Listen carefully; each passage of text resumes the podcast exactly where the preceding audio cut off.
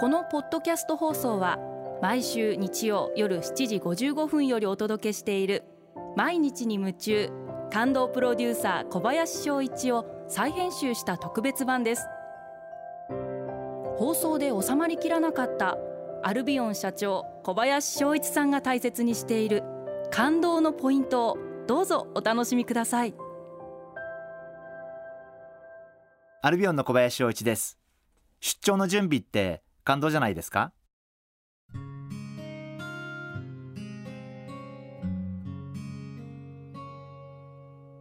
えー、私は経営者としてほぼ3分の2ぐらいは、えー、国内出張がほとんどなんですけど、えー、出張に行っています。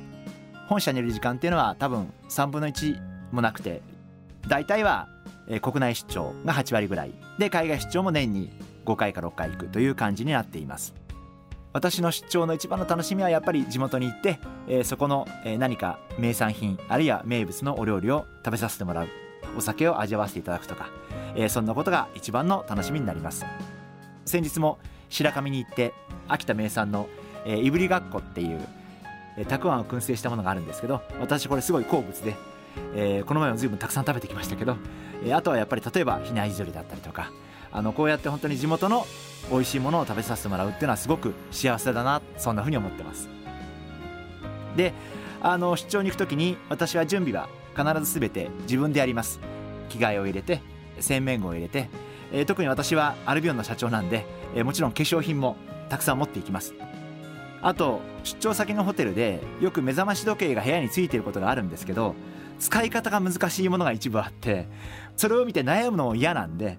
ちっちゃい目覚まし時計は、えー、絶えず携帯をするようにしています。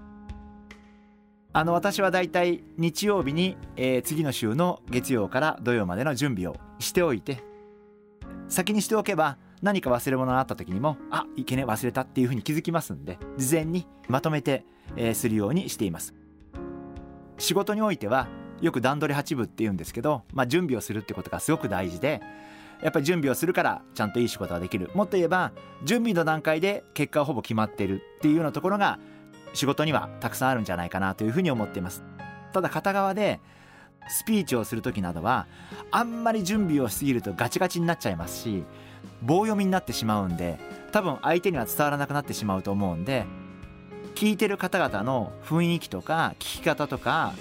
どう感じてるかなっていうことを察しながらアドリブも入れてあげることも大事じゃないかな。あのそんなふうに思っています、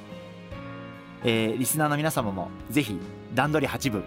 あのしっかりと準備をして、えー、備えていただければなそんなふうに思ってます。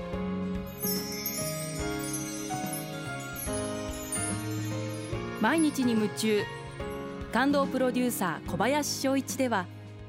あなたからの仕事のお悩みを受け付けています。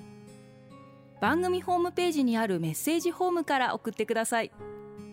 お送りいただいた方の中から抽選でアルビオン化粧品のロングセラー化粧水薬用スキンコンディショナーエッセンシャルとソープをセットでプレゼントいたします。たくさんのメッセージをお待ちしています。